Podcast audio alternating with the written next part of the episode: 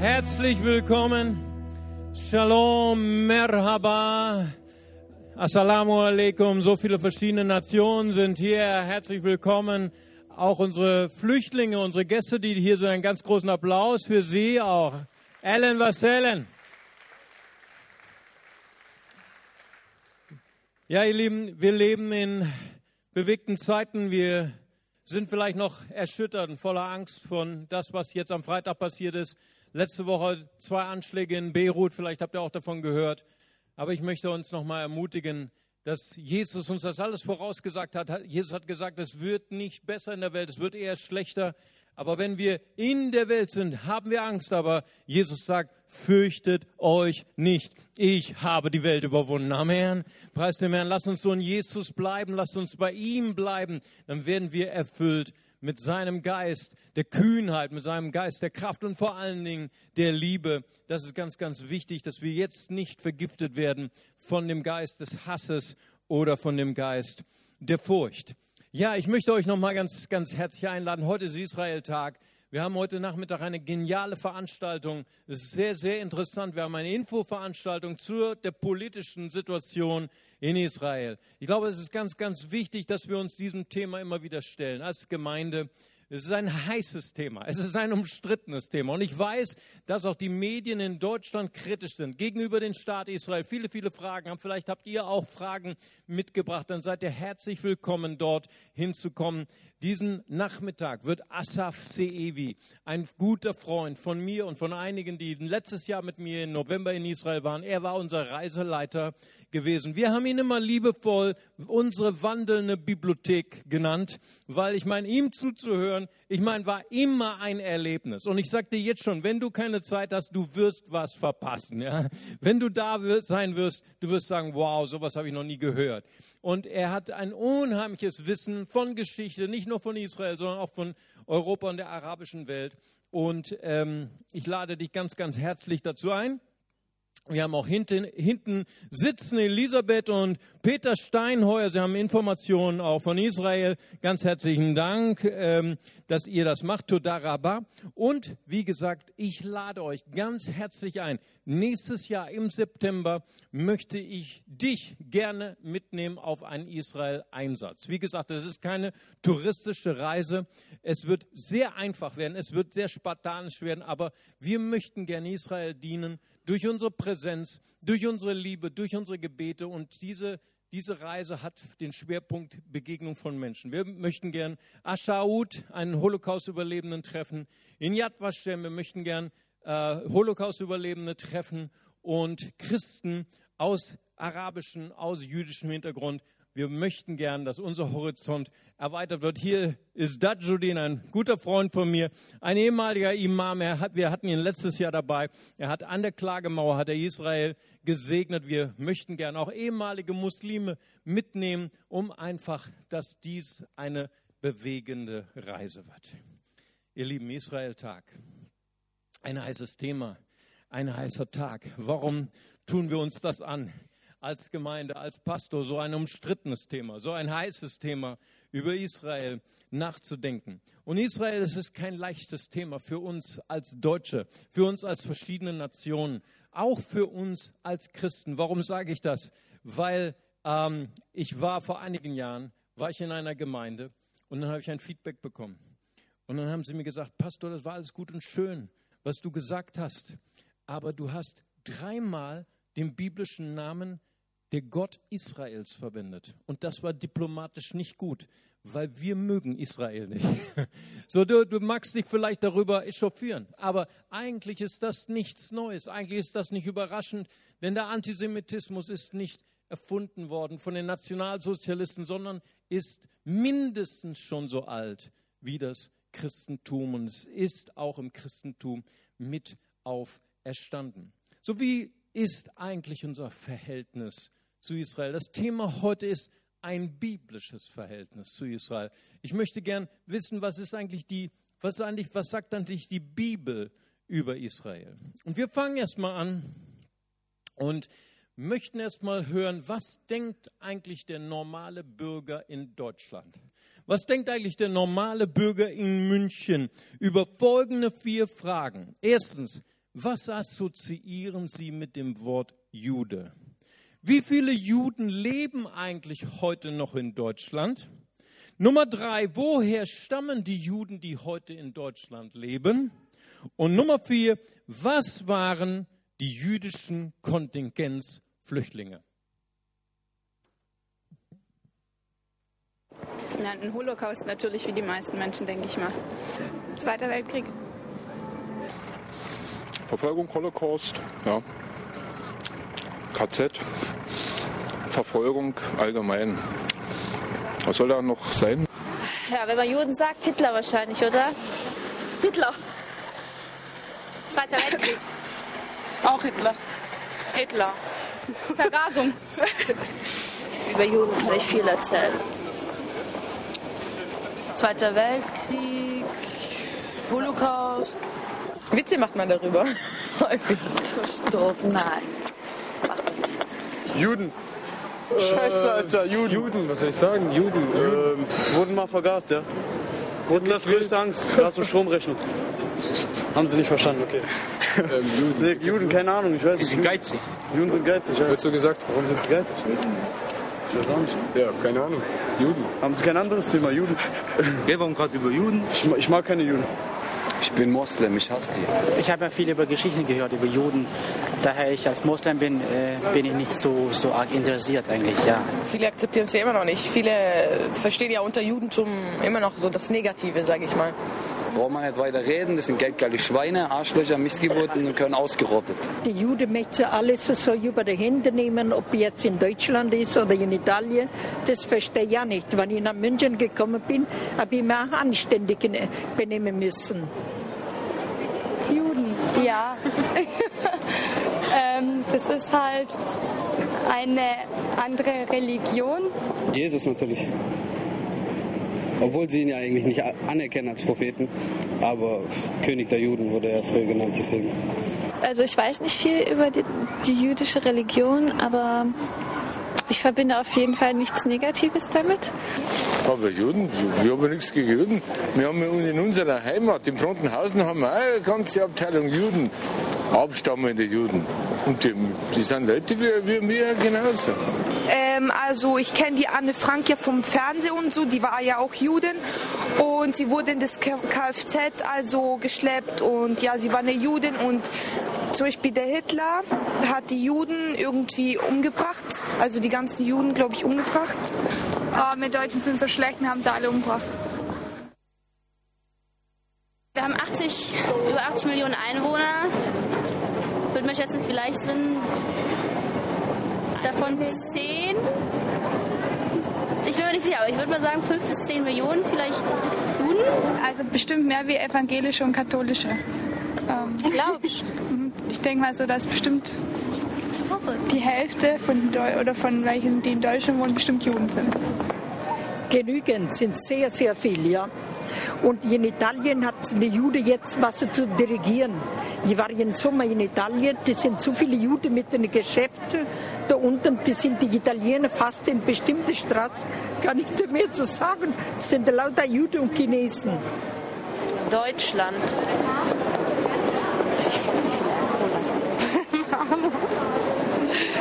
Wie viele Menschen wohnen denn in Deutschland? So eine Million oder so? Wie viele Juden? Ich, ich schätze so eine Million. Oh, da kann ich nicht schätzen. Das ist mir nicht möglich. Aber sagen wir mal drei Prozent. Ich denke so 5, 6 Prozent. 10 Prozent? Großstadt um die 10 Leute. Nein. Das hat sich alles grundlegend irgendwie geändert, denke ich. Ich denke nicht, dass es Juden gibt in Deutschland. Woher? Ja, aus allen möglichen Ländern, schätze ich. Ich sage von den südlichen Ländern kommen die, klar. Aus, ah, ich würde mal sagen Südeuropa, Italien, Griechenland, Türkei. EG-Länder nicht. Keine EG-Länder. Arabische Länder. Arabische Länder. Sagen wir so? Okay? Ich würde sagen, die sind auf jeden Fall hier geboren, weil wer, welche ein Jude würde schon noch nach Deutschland kommen, so ungefähr. Ich denke, dass die Juden, die jetzt noch in Deutschland leben, hier geboren wurden, ja. Ich denke, ähm, dass die Juden, die in Deutschland wohnen, eingewandert sind, weil ich denke, dass sie während der Verfolgung alle ausgewandert sind und ja. Ich denke, Ja, die kommen das woanders denke ich auch. Also wenn sie eingewandert sind, dann wahrscheinlich vor allem vielleicht aus Amerika oder Israel halt. Israel, ja. Palästina, Israel, weiß nicht, wo, wo gibt es denn noch einen die, wo kommen die Juden, wo wohnen? Wo wohnen, der, ich weiß nicht, wo es überhaupt, äh, das wissen wir nicht. Was waren die jüdischen was? Entschuldigung, was für Flüchtlinge? Die Frage verstehe ich jetzt nicht ganz. Wie bitte? Jüdische Kontingentflüchtlinge. Hm, Sagt mir jetzt nichts. Das heißt Kontingent. Ich komme aus Berlin, Alter. Ich kenne sowas nicht. Ich verbinde damit wahrscheinlich nur, dass in der nationalsozialistischen Zeit äh, immer, mh, sagen wir mal, eine gewisse Menge Juden auswandern durften äh, gegen Bezahlung und Hinterlassung ihrer Eigentümer, die Eigentum, ihres Eigentums, was sie hier hatten. Ich glaube, sie sind geflüchtet, weil sie Juden waren und sie wurden dann alle umgebracht, weil sie Juden waren, oder? Stimmt Nein, nicht. mein Mann ist nämlich Ich bin Geschichtslehrer. Geschichtslehrer, daher wundere ich mich Wär's über den Begriff Kontingentflüchtling. Dann sagen Sie mir mal, was das ist. Nee, ich habe keine Ahnung. Wür- Würde mich interessieren. Was sind denn jüdische Kontingentflüchtlinge? Was sind jüdische Kontingenzflüchtlinge? Wie viele Juden leben in Deutschland und wenn sie hier leben, woher kamen sie? Wir möchten ein bisschen zurückschauen in unsere Geschichte in Deutschland. Und wie viele Juden haben eigentlich hier gelebt vor der Shoah, vor der furchtbaren Regierung der Nationalsozialisten. 1933 gab es eine Volkszählung durch die Nationalsozialisten und dort lebten 502.000 Juden. 70.000 davon waren organisiert in den zentralen Vereinigungen deutscher Juden als gläubige Juden. 1939 mit Beginn des Krieges waren es weniger als die Hälfte, waren es ganze 215.000. Denn man hatte die Ostjuden vertrieben nach Polen. Viele, viele Juden mussten zwangsemigrieren, mussten ihr Hab und Gut und ihre Finanzen hier lassen, um ihr blankes Leben zu retten. 1941 begannen dann die großen Deportationen nach Treblinka, nach Auschwitz etc. etc. Dort waren es gerade noch mal äh, 163.000. Am Ende der großen Deportation, am Ende der großen Vergasung 1943 waren es nur noch 31.000. Und zum Ende des Krieges 1945 ganze 15.000. 33 Prozent davon lebten im Untergrund unter einem falschen Namen bei Menschen, die sie gerettet haben. So blieb es lange ein Land, in das ein Jude nicht mehr kommen wollte. Zum Fall des Eisernen Vorhangs 1990 waren es gerade 29.000 Juden in Deutschland. Dann fiel der Eiserne Vorhang und viele, viele Juden kamen aus der damaligen Sowjetunion nach Deutschland. Eine große Welle der, ähm, der äh, Ausbürgerung und der Exilanten. Und das waren die sogenannten jüdischen Kontingenzflüchtlinge. Die letzte Frage, die wir im Video gesehen haben. 2007 erreichte dann die jüdische Bevölkerung in Deutschland ihren Höhepunkt mit, 200, mit 107.000 und seitdem, seit 2007, nimmt die Zahl der Juden wieder ab in Deutschland. Letztes Jahr, 2014, haben wir ganze 100.000 Juden. Das sind weniger als 0,1 Prozent der deutschen Bevölkerung, nicht 50 Prozent, wie diese eine junge Dame gesagt hat. Es ist interessant. Es ist interessant, dass so wenig Juden so viel Emotionen auslösen in Deutschland.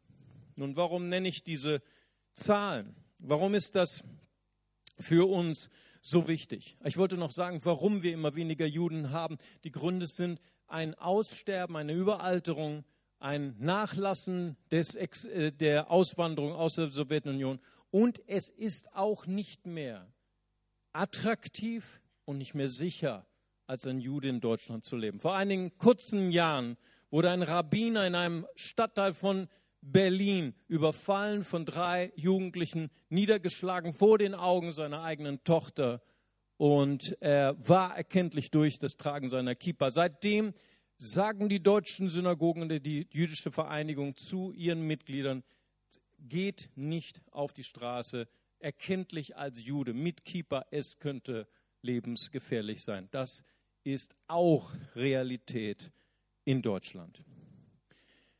Nun, wir haben heute Israeltag. Wir möchten uns heute mit einem heißen Eisen beschäftigen. Warum wollen wir uns damit beschäftigen? Warum wollen wir unsere Position als Christen gegenüber Israel bestimmen? Wir wollen sie bestimmen lassen durch Gottes Wort. Warum segnen wir eigentlich Israel? Wir tun das immer wieder. Jeden Sonntag segnen wir bewusst Israel. Und manchmal werde ich angesprochen, auch von jungen Leuten, und gefragt, Mario, warum tun wir das? Ist Israel nicht ein Unrechtsstaat? Ist Israel nicht, das sagen sogar manche aus Deutschland, ein faschistischer Staat, der Araber unterdrückt? Nun, ich möchte heute nicht politisch werden. Das überlassen wir Asaf, der viel mehr Wissen hat. Und heute Nachmittag dürfen wir so viel sprechen über Politik wie möglich. Aber ich möchte euch nur noch ein paar Zahlen mitgeben. In Israel, und zwar wenn ich Israel sage, sage ich die offiziellen Gebiete ohne die sogenannte Westbank oder biblisch genannt Galiläa und ohne den Gazastreifen. Im offiziellen Israel wohnen heute 1,2 Millionen Araber. Das sind 20 Prozent der israelischen Bevölkerung. Sie haben einen israelischen Pass und sie haben israelisches Wahlrecht. Letzten November, als wir mit Asaf in Israel waren, waren wir zu Gast in der Knesset. Und ich war schockiert, als ich in den sogenannten Kabinett- oder Bundestagsraum geschaut habe, äh, der, der Knesset in Israel. Dort waren Palästinenser mit arabischen äh, Kopftüchern. Etwas, wo ich früher immer sehr, äh, wie soll man sagen, kämpferisch war. Wenn ein Jugendlicher mit einem arabischen Halstuch in unsere Gemeinde gekommen ist, dann habe ich die Leute ermahnt. In der Knesset sitzen Palästinenser mit arabischen Kopftüchern, demokratisch gewählt. Vier arabische Abgeordnete der Partei Vereinte Arabische Liste sitzen in der Knesset und wurden 2013 von 138.000 Arabern und äh, Wählern gewählt. Sie setzen sich ein für ein unabhängiges Palästina für, mit Ostjerusalem als Hauptstadt. Meines Erachtens gibt es kein demokratisches Parlament in irgendeiner der benachbarten arabischen Staaten. Israel ist eins der einzigen Demokratien dort. Meines Erachtens gibt es in keiner arabischen Vertretung irgendwelche jüdischen Abgeordnete oder Minister. Das ist einzigartig, dass in Israel äh, arabische Vertreter in der Knesset sitzen. Wenn ich also als Deutscher mir das Urteil anmaße, über Israel zu urteilen, das ist ein faschistischer Staat, dann sollte ich mich erinnern an unsere Geschichte in Deutschland. Wir leben hier mit 100.000 Juden und in Israel leben 20 Prozent der Bevölkerung sind Araber. Ich sollte das einfach bedenken. Wenn wir als Deutsche uns ein Urteil anmaßen über Israel und wenn wir Israel, einen Israel-Tag heute haben, dann wollen wir ja auch nicht den Fehler machen, dass wir Israel überhöhen. Wir sagen heute nicht, Israel ist ein perfekter Staat. Wir sagen nicht, in Israel ist alles perfekt oder ist alles äh, genial. Natürlich in dem Antiterrorkampf. Und ich denke, seit Freitag ist der Terror in Europa, in Deutschland wieder hochaktuell geworden. Und natürlich hat Israel diesen Antiterrorkampf nicht erst seit ein paar Wochen, nicht erst seit ein paar Monaten geführt, sondern schon Jahrzehnten. Und natürlich hat Israel im Antiterrorkampf Fehler gemacht. Schlimme Fehler. Sowohl von der israelischen Armee als auch vom israelischen Geheimdienst, vom Mossad. Aber wie gehe ich damit um? So, wenn Deutsche sich ein Urteil anmaßen, wie zum Beispiel, so habe ich manchmal gehört, wie kann es möglich sein, dass die Juden in Israel solch schreckliche Verletzungen der Menschenrechte begehen? wo sie doch den Holocaust erlitten haben. So, wenn ich das übersetze, dann heißt das, dass wir Deutschen sagen, Israel, weil es den Holocaust erlebt hat, hat nicht das Recht, ein ganz normaler Staat zu sein. Ein ganz normaler Staat, und so sind alle Staaten, sind fehlerhaft.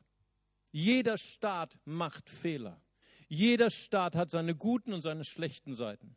Und Simon Wiesenthal schreibt in seinem Buch Recht, nicht Rache, sagt er, da ist eine neue Art, eine moderne Art des Antisemitismus in Deutschland. Wenn Deutsche sagen, Israel darf keine Fehler machen, weil sie haben den Holocaust erlebt, dann sprechen sie damit Israel das Recht ab, ein ganz normaler Staat zu sein, mit seinen Stärken und auch mit seinen Fehlern. Nun, ich habe eine neue Kleingruppe bei mir zu Hause und wir sind zwei ehemalige Muslimas und ein ehemaliger Jeside und zwei ehemalige, ich weiß nicht was. Und wir machen, wenn wir Andacht machen, mache ich äh, Wunschthema. Und vorletzte Woche hatten wir, äh, warum darf die Frau nicht reden in der Gemeinde? Heißes Thema. Aber wir sind Leben wieder rausgekommen. Und letztes Mal darf ich Schweinefleisch essen. Hochinteressant, auch für unsere Ex-Muslime. Nun, ähm, äh, ich denke einfach, es ist äh, äh, wichtig zu erkennen, Simon Wiesenthal sagt, ähm, es ist wichtig, dass wir Israel als normalen Staat behandeln. Und wir haben uns dann auch die Frage gestellt in unserer Kleingruppe, warum hat Gott eigentlich Israel erwählt? Warum? Nun, ich weiß nicht, ob du Kinder hast und ob deine Kinder schon im Erwachsenenalter sind und dass du vielleicht schon Schwiegermutter oder Schwiegervater geworden bist oder auf der Reise dahin. Und du guckst auf deinen zukünftigen Schwiegersohn, auf deine zukünftige Schwiegertochter und du sagst zu deinem Sohn und zu deiner Tochter, wie kannst du dich nur in diesen Mann verlieben? Oder zu deiner äh, zu deinem Sohn, wie kannst du dich nur in diese Frau verlieben? Siehst du nicht seine Fehler? Nun, und dein Sohn und deine Tochter werden zu dir sagen, Mama oder Papa, je nachdem, von wem die Frage kommt, es ist die Liebe. Und genau das ist die Antwort auf die Frage, warum hat Gott Israel erwählt als Volk? So heißt es im 5. Mose 7, Verse 6 bis 9. Da sagt Gott selbst, nicht weil ihr mehr wäret, hat sich der Herr euch zugeneigt, sondern wegen seiner Liebe und dem Eid, den er den Vätern geschworen hat. Er ist der treue Gott, auf Hebräischen El Neeman, der seinen Bund auf tausend Generationen bewahrt. So Gott sagt in seinem Wort, Gott hat Israel nicht erwählt, weil sie besser sind als andere Völker. Nein. Er hat sie nicht erwählt, weil sie moralischer sind als andere Völker. Nein, sie sind genauso schlecht wie alle anderen Völker auch. Er hat sie erwählt wegen seiner Liebe. Und Liebe ist nicht rational. Amen. Ich weiß, wenn du mal verliebt warst, dann weißt du, wovon ich spreche, nicht wahr? Und dann darfst du als Schwiegermutter und Schwiegervater nächstens zu deiner Tochter und Sohn sagen, ich verstehe zwar absolut nicht deine Wahl, aber meinen Segen hast du. Wir sind vielleicht manchmal provoziert wenn in der Bibel steht, Gott hat ein Volk erwählt. Wir können mit diesem Wort vielleicht nichts aus anfangen. Aber Gott erwählt sein Volk nicht, um zu zeigen, dass dieses Volk besser ist als unser Volk, sondern er tut es aus seiner Liebe. Warum hat Gott Abraham erwählt? Nun war Abraham ein besserer Mann als du oder ich? Nein. Wenn wir seine Geschichte studieren, ich meine, er hat seine Frau verkauft, oder? An Pharao, um seine Haut zu retten und um davon Profit zu schlagen. War Abraham besser als du oder ich? Nein. Du hast noch nicht deine Frau verkauft, oder? Ne? Ich meine, wir könnten sogar sagen, ich bin sogar besser als Abraham. Aber Gott erwählt Abraham aus seiner Gnade, aus seiner Liebe, weil Abraham ihm geglaubt hat. Das ist etwas aus dem Charakter Gottes. Gott erwählt uns nicht, weil wir so toll sind. Gott erwählt uns nicht, weil wir so, so gut sind. Gott erwählt uns aus seiner Gnade und aus seiner Liebe. Und das ist fantastisch. Amen. Preis dem Herrn. Nun kommen wir zu der schwierigen Frage, warum segnen wir eigentlich Israel als Gemeinde, als CLW? Nun, ich muss vorher noch etwas erklären. Wir als CLW, wir sind eine internationale Gemeinde. Wir segnen alle Nationen. Wir beten auch im Moment sehr stark für Frankreich. Wir beten aber nicht nur für Frankreich. Wir beten auch für den Libanon. Wir beten auch für Syrien. Wir beten auch für Irak. Wir beten auch für die Ukraine. Weil diese Länder bluten. Es ist nichts, dass wir eine Nation vorziehen. Und auch wenn wir Israel segnen, dann heißt das nicht, dass wir gegen Iran sind oder dass wir gegen die arabischen Länder sind, sondern wir erkennen, dass Gott alle Nationen liebt. Alle Nationen. Wir sind eine internationale Gemeinde. Gott hat zu uns gesprochen, segnet Israel und tröstet Ismael. Gott hat uns gezeigt, dass Israel und Ismael beides Söhne sind von einem Vater von Abraham. Und auch Abraham, auch wenn er Ismael verstoßen hat, so lese ich in meinem Alten Testament, dass Gott Verheißungen hat über Ismael und über die arabischen Völker und die sind stark. Amen. Und deswegen haben wir in unserem Herz so ein starkes, so ein brennendes Herz der Liebe für Araber und für Muslime. Und das sollten wir uns beibehalten, gerade auch jetzt nach Freitagnacht, wo vielleicht ein Hass hochkommen will in unserem Land gegen Muslime. Lasst uns diesen Fehler nicht begehen. Lasst uns als CLW eine heiße Liebe haben für Muslime und für die arabische Welt. Amen. Preis dem Herrn. Das heißt also, nur, dass wir Israel segnen, heißt nicht, dass wir andere Nationen ablehnen.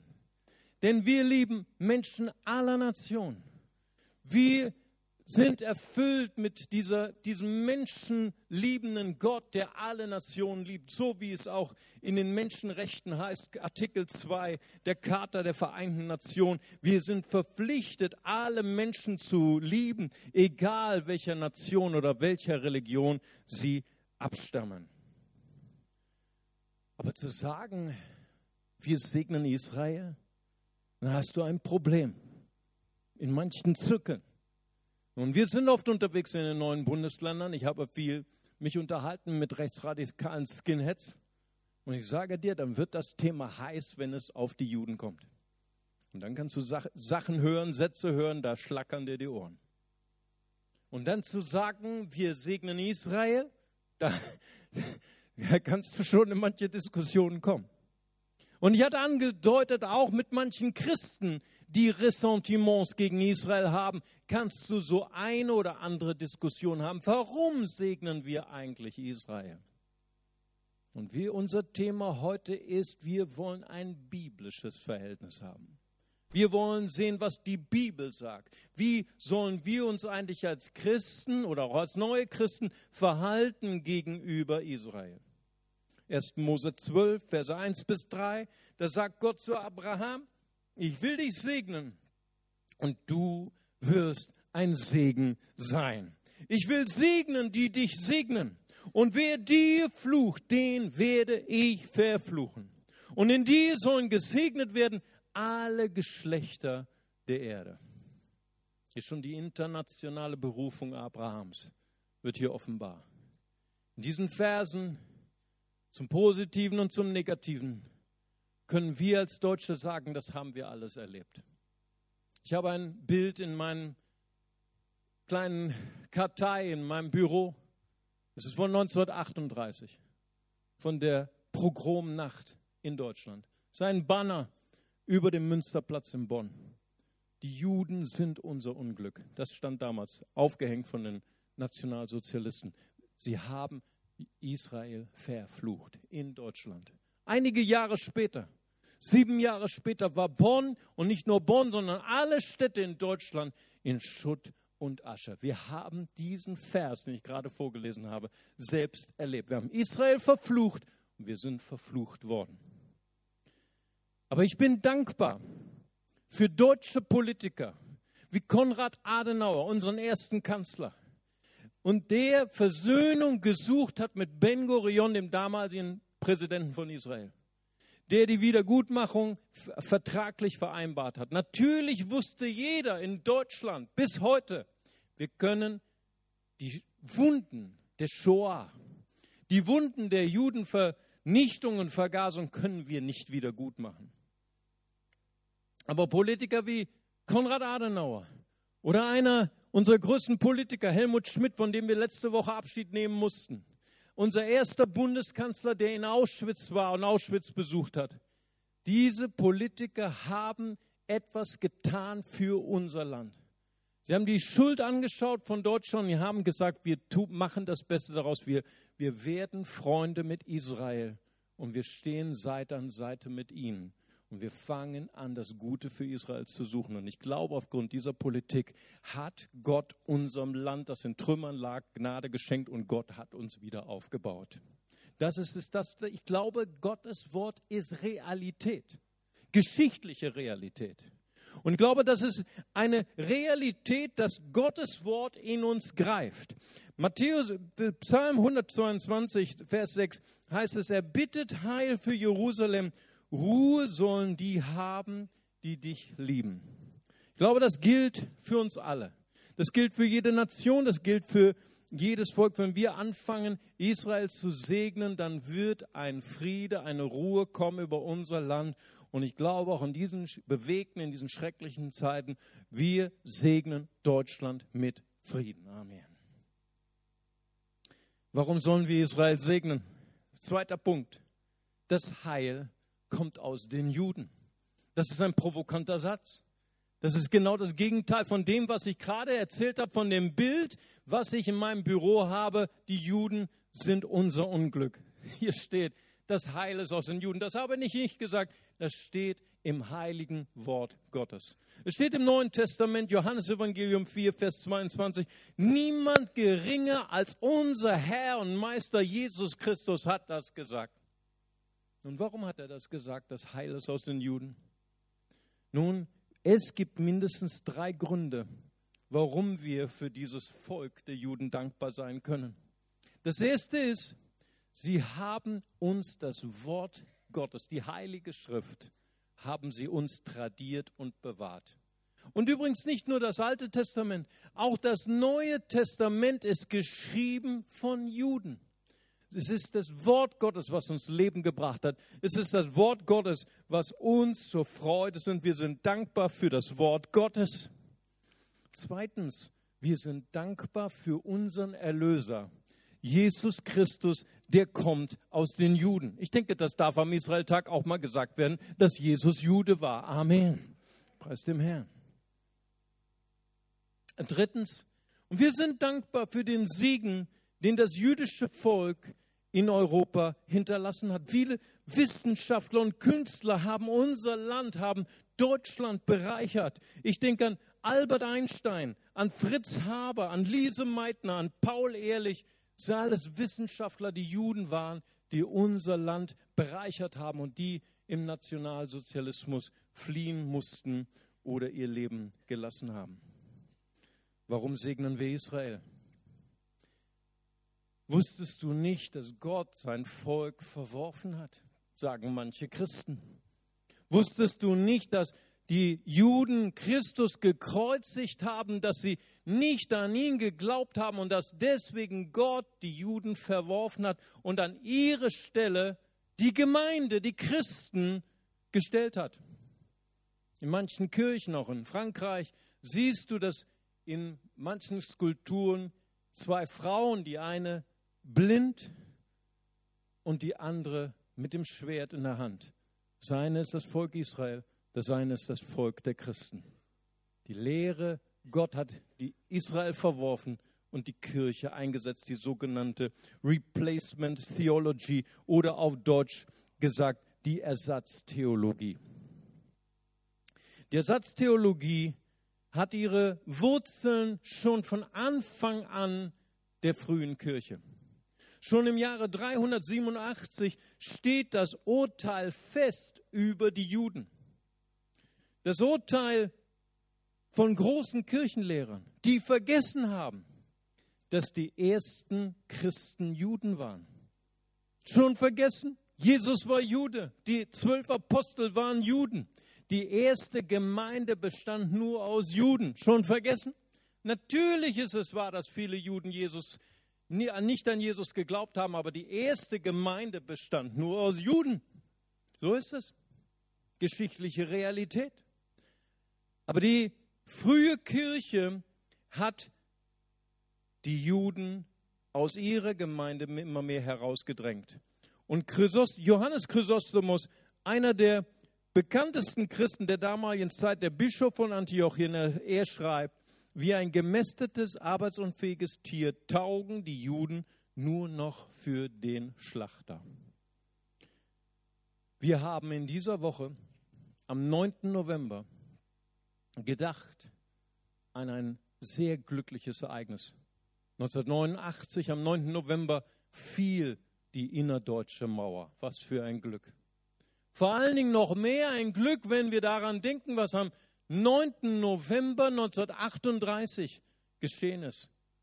Die Reichspogromnacht. Alle Synagogen in Deutschland haben gebrannt.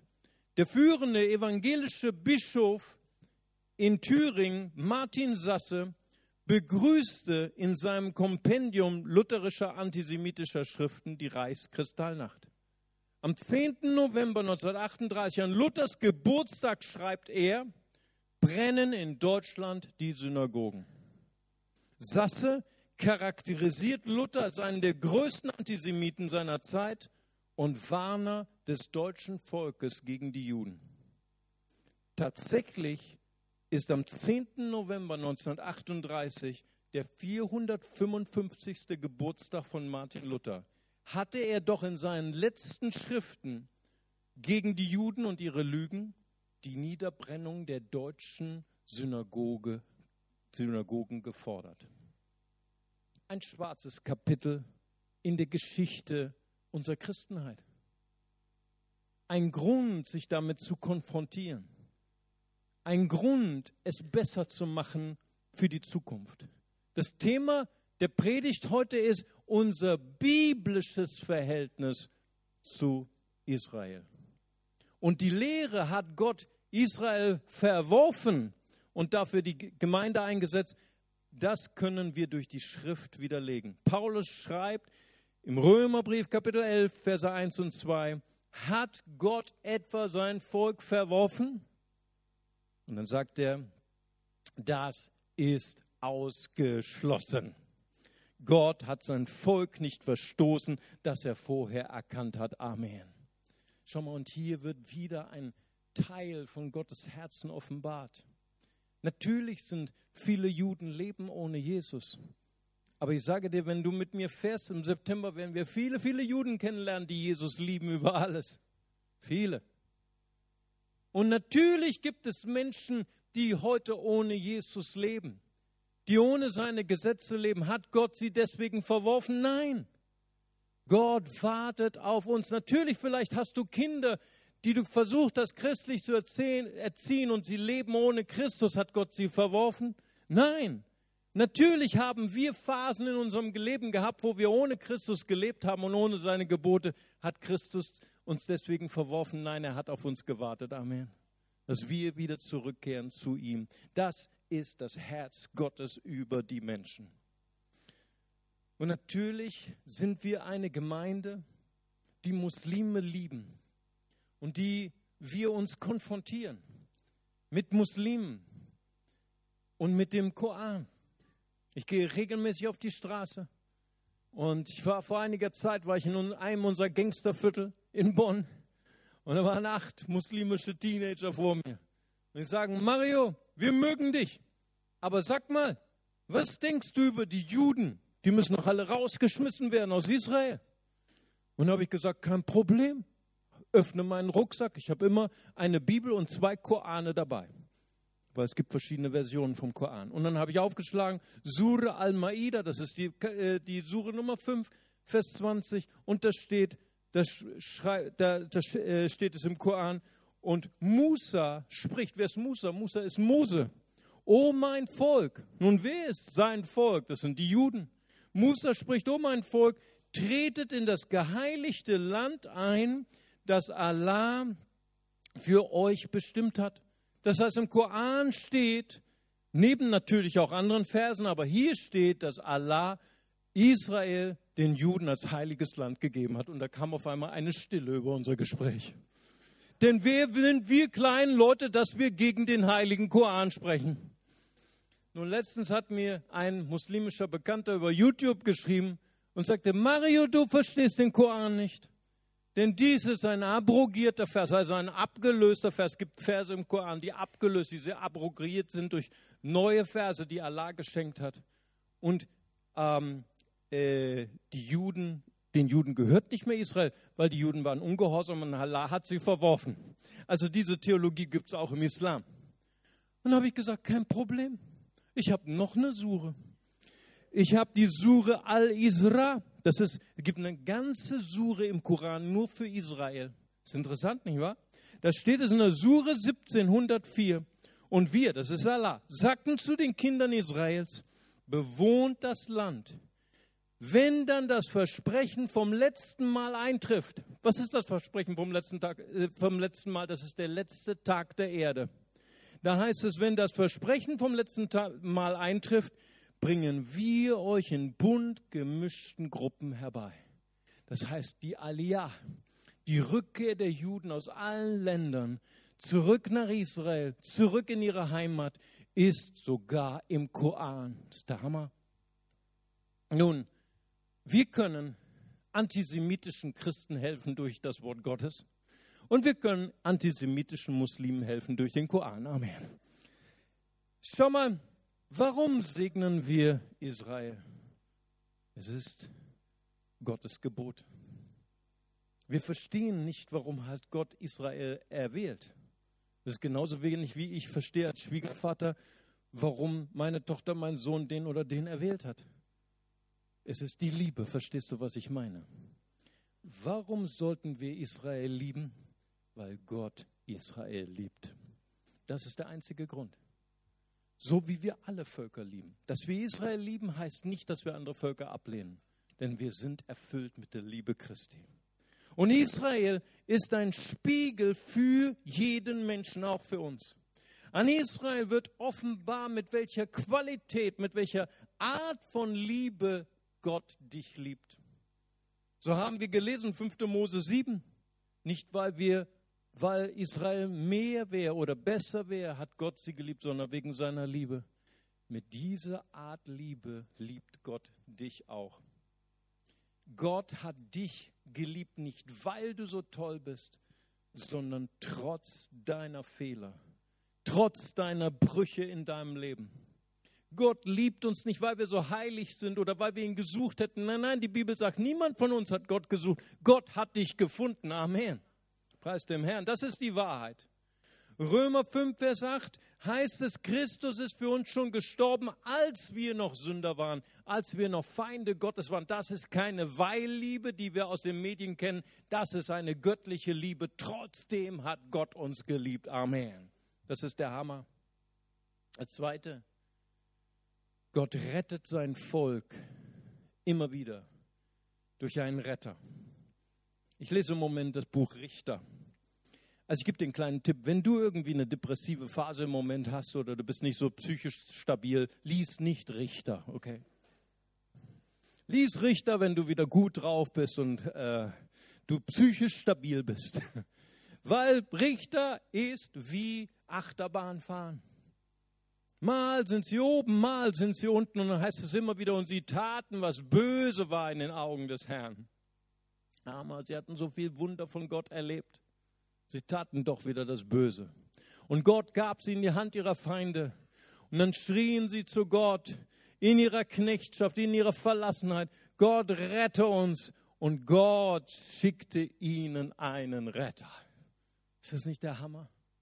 Also ich meine, ich als Gott, wenn ich Gott wäre, ich hätte schon längst mal die Scheidung eingereicht, oder?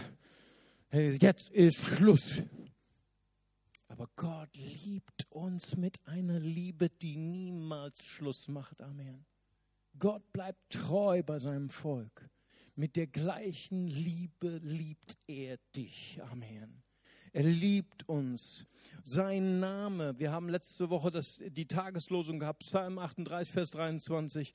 Da gibt David Gott einen Namen, Adonai Tishuati, der Gott meiner Rettung. Wie cool ist das denn? Gott gibt sich sogar einen Namen. Ich bin der Gott deiner Rettung. Gott liebt es, Menschen zu retten.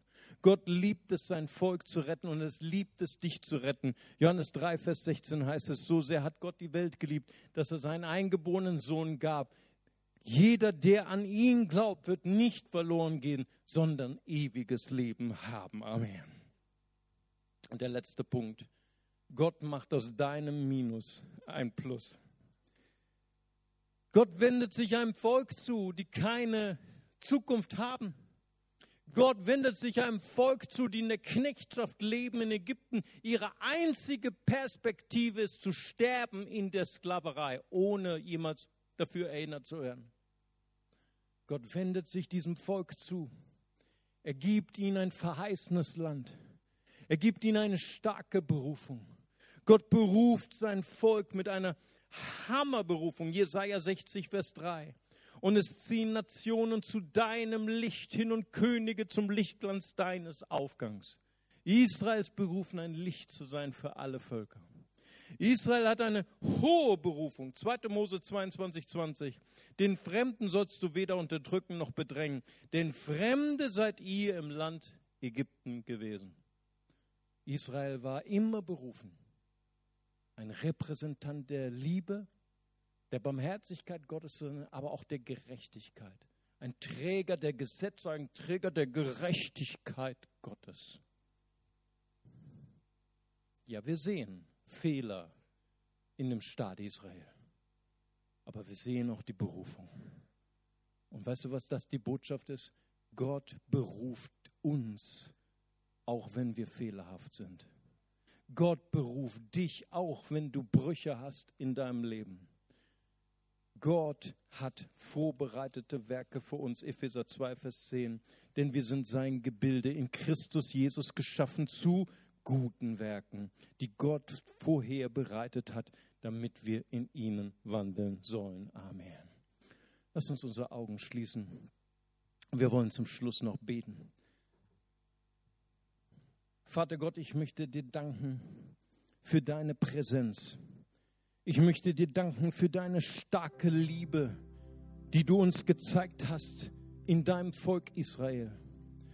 Ich danke dir, Herr, dass du uns liebst, obwohl wir es nicht verdient haben. Ich danke dir, dass du uns gerettet hast, obwohl wir nichts dafür getan haben. Ich danke dir, dass du uns eine Berufung gegeben hast, obwohl da nichts ist in uns. Deine Eins macht unsere Null zu einer Zehn. Amen. Und ich möchte heute fragen, während unsere Augen geschlossen sind. Vielleicht ist jemand hier. Vielleicht bist du neu in der Nachfolge Jesu. Vielleicht bist du neu hier in dieser Gemeinde. Du bist vielleicht aus einer Religion, du bist vielleicht aus einer Kirche. Aber Religion war spätestens seit Freitagnacht etwas für dich, wo du gesagt hast, damit möchte ich nichts zu tun haben. Ich möchte dir jemanden vorstellen, der das Gegenteil ist von Religion. Jesus Christus. Religion sagt, du musst tun. Dann kommst du vielleicht ins Paradies. Auch christliche Religion. Jesus sagt, ich liebe dich so sehr. Ich habe alles für dich getan, wenn du heute meine Hand nimmst, wenn du heute dein Herz öffnest. Ich werde dir all deine Schuld vergeben. Ich möchte gern fragen, während unsere Augen geschlossen sind, ist vielleicht jemand hier, der sagen möchte, heute möchte ich diesen Retter, möchte ich diesen Herrn in mein Leben hineinlassen. Ich möchte ihn bitten, dass er mein Herz reinigt von aller Schuld. Ich möchte heute sagen, ich glaube an dich. Ich möchte dich bitten, mach mich zu einem Mitglied in der Familie Gottes. Mach mich zu einer Tochter, zu einem Sohn Gottes. Und wenn du das bist, wenn Sie das sind, dann heben Sie einfach kurz Ihre Hand. Ich würde gern heute für Sie beten. Preis dem Herrn. Vielleicht ist heute jemand da, der sagt, heute ist mein Tag. Heute möchte ich Jesus mein Leben schenken. Dort oben, ich habe die Hand gesehen. Ganz herzlichen Dank. Ist noch jemand da? Dann heben Sie ganz kurz Ihre Hand. Ich würde gerne für sie beten. Danke, Jesus. Danke, Vater Gott. Jesus. Ich warte noch einen Moment, weil das ein heiliger Moment ist. Einer der wichtigsten Momente in deinem Leben. Vielleicht ist jemand hier, der sagen möchte, ich habe heute das Evangelium verstanden. Es geht nicht um mich, es geht um Jesus. Ich möchte Jesus einladen, dass er mein Herz heilt und dass er mich rettet. Und wenn Sie das sind, dann dürfen Sie ganz kurz Ihre Hand heben. Ich würde gern für Sie beten. Danke, Vater Gott. Lasst uns zusammen aufstehen und lasst uns mit dieser kostbaren Person zusammen beten. Und wir sprechen zusammen als ganze Familie. Vater im Himmel, danke, dass du mich liebst. Danke, dass du dich für mich entschieden hast. Herr Jesus Christus, du bist für mich gestorben und auferstanden. Vergib mir meine Schuld.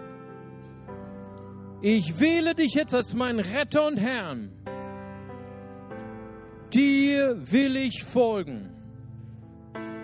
Amen. Amen. Lass uns Jesus mal einen Applaus geben. Amen. Amen. Sie dürfen gern gleich noch zu uns kommen und dort oben sind ein paar Mitarbeiter an den Tischen, dort auf dem Balkon, unser äh, Next Step Team und die haben noch ein Geschenk für Sie. Herzlich willkommen in der Familie Ellen Vassellen. Amen. Weiß dem Herrn.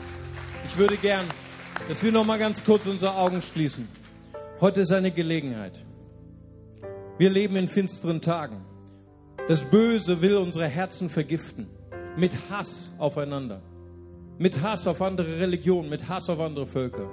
Wenn du heute angesprochen worden bist durch das Wort Gottes, vielleicht bist du sogar gepikst worden, vielleicht hat dich das Wort geärgert, das ist eine gute Sache, denn dann kannst du dich verändern. Wenn du sagst, in meinem Herzen ist etwas offenbar geworden, ja, ich habe eine Abneigung gegenüber Juden. Ja, ich habe eine Abneigung gegenüber Muslimen. Ich habe eine Abneigung gegen Araber oder gegen andere Völker dann darfst du heute sagen, Gott, reinige mein Herz. Reinige mein Herz in einer Zeit des Hasses. Reinige mein Herz in einer Zeit der Angst. Ich möchte ein heiliges Herz haben, ein reines Herz haben. Mach mich zu deinem Botschafter, zu deiner Botschafterin. Mach mich zu einer Botschafterin der Liebe. Amen. Wenn du heute hier bist und, und sagst, da, da ist etwas, was Gott nicht gefällt, sag, Gott, verändere mich und mach mich zu deinem Werkzeug. Und so möchte ich gerne beten für all, die das heute erleben wollen. Vater, ich danke dir dafür, Herr, dass deine Liebe so mächtig ist, Herr. Vater, wir stehen in Einheit jeden, gegen jeden Geist der Angst, gegen jeden Geist des Hasses, gegen eine Religion, gegen ein Volk, Vater. Wir beten als CLW, reinige unsere Herzen, Herr. Erfüll uns mit deinem Heiligen Geist, erfüll uns mit deiner heißen Liebe, Herr. Und wir danken dir dafür, Herr dass du uns zu Botschaftern deiner Liebe machst, voller Kühnheit und voller Kraft in einer Zeit der Finsternis. In Jesu Namen. Amen. Lasst uns Jesus nochmal einen Applaus geben. Amen. Weiß dem Herrn. Amen. Wir wollen Gott feiern. Wir wollen ihm singen, denn er ist der Größte. Amen. Amen.